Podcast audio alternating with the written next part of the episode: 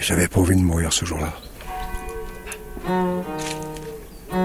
C'est monstrueux. Je le souhaite à personne, même pas mon pire ennemi. C'est inénarrable. Salut le chat. C'est une minette. Toute fine avec des grands yeux bleus. Et pas farouche. On n'oublie pas. On peut pas oublier. Jamais.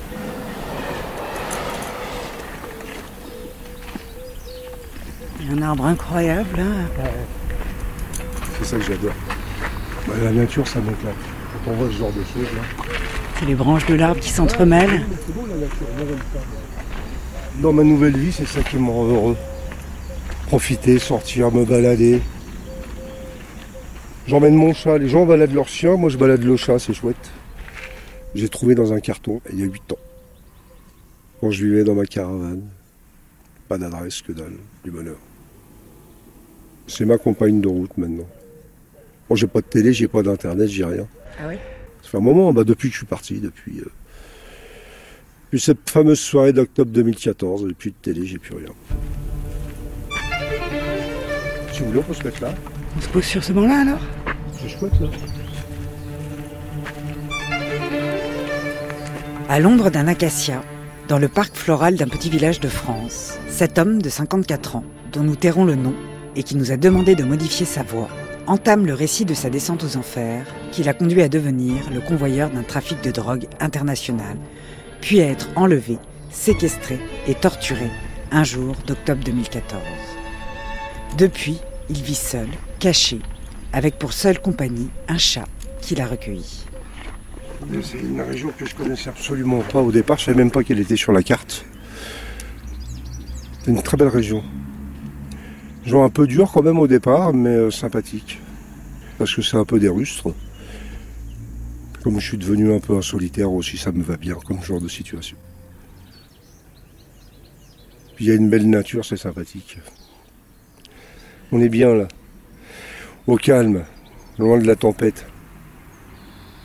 Ça permet de pouvoir sortir, se promener, ça permet de pouvoir avoir des activités, d'aller au sport, nager, chasser. Vous chassez Il y a un temps par obligation, j'ai passé mon permis de chasse. Le permis de chasse euh, vous donne certains droits à la maison, donc c'est plutôt une bonne chose. C'est vrai que normalement je rencontre les gens d'habitude euh, plutôt chez eux, mais euh, vous, vous vouliez pas vraiment qu'on se voit chez vous. Du coup, vous avez choisi euh, cet endroit. Je voulais pas qu'on se voit chez moi, puisque je suis toujours sur le qui-vive, en état d'hypervigilance tout le temps. Très peu de sorties, éviter de se montrer dans les endroits publics, faire des commissions le matin, un cercle d'amis restreint, voire zéro. Et puis on va dire prêt toujours à partir. Quoi. Toujours maintenant, 9 ans après les faits. Moi, 9 ans après les faits, toujours, toujours, toujours. Alors, je suis prêt à me défendre, ça, c'est pas le souci.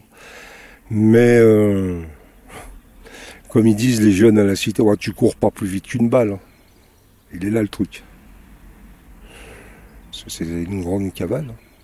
Je me suis extrait d'un guet-apens.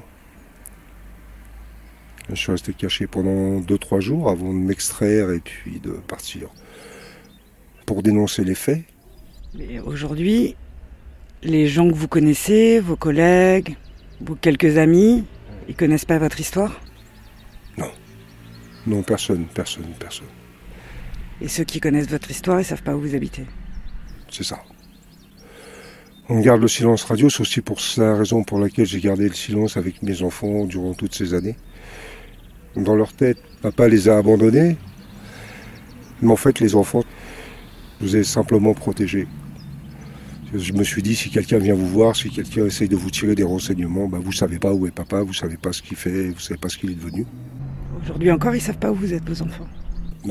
Aucun. C'est vraiment une période noire de ma vie. Mais bon, après, euh, les excès. Mais bon, si quelqu'un veut vous retrouver, s'il a les bons contacts, hein, c'est tellement facile. hein. Ça vous dérange pas si on se met à l'ombre, là Ah, Le banc, là, non? Il y en a un autre là-bas, mais il est un peu au soleil.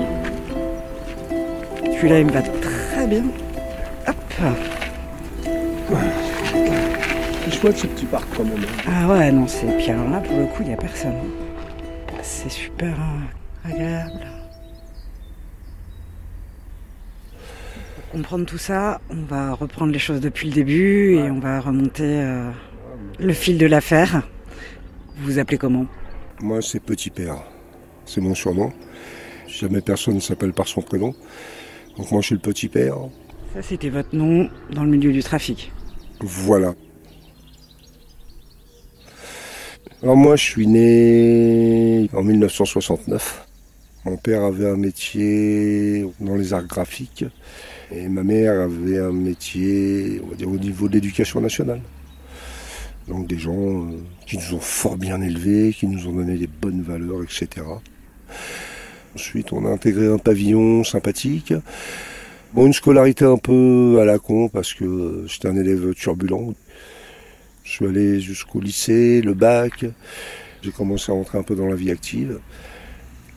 Et puis j'ai rencontré mon, mon ex-femme, etc. À quel âge? 19 ans. Puis ça m'a permis un peu d'arrêter euh, de faire la teuf, quoi, surtout ça. Ça m'a permis un peu de me poser, quoi, d'avoir de la rencontrer. On a eu un enfant, tout ça. Il y a eu la guerre, enfin le service militaire. Ensuite, je suis revenu. On a repris le cours de notre vie. On a eu deux autres enfants. On a fait construire une maison. Puis tout allait bien. Et puis je sais pas. on- Je pense que la vie nous a un peu séparés. Il y a plein de choses qui nous ont séparés. Mes activités syndicales déjà.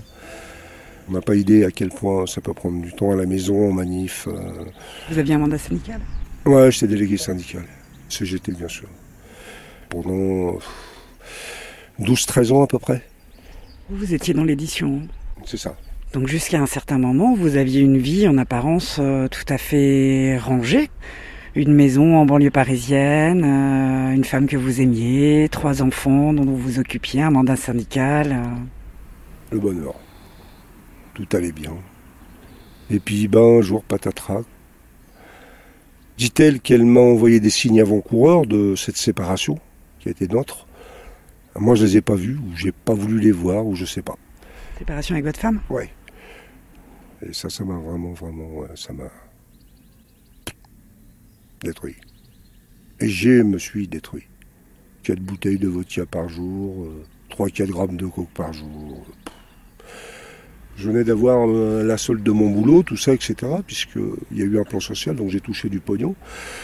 Plein, puisque ça faisait des années que j'étais là-bas. Je l'ai dilapidé là. Quoi.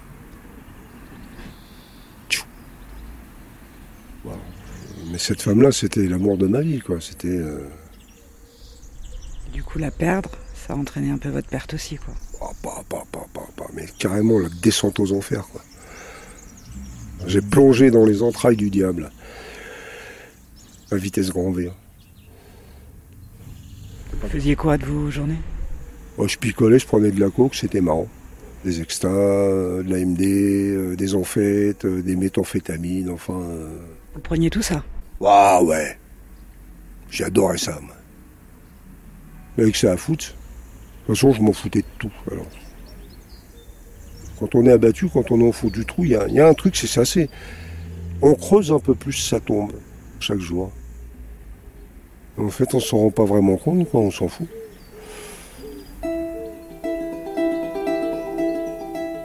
Que j'ai payé vraiment lourd tribut suite à ça. J'ai vraiment payé très cher. C'est comme ça.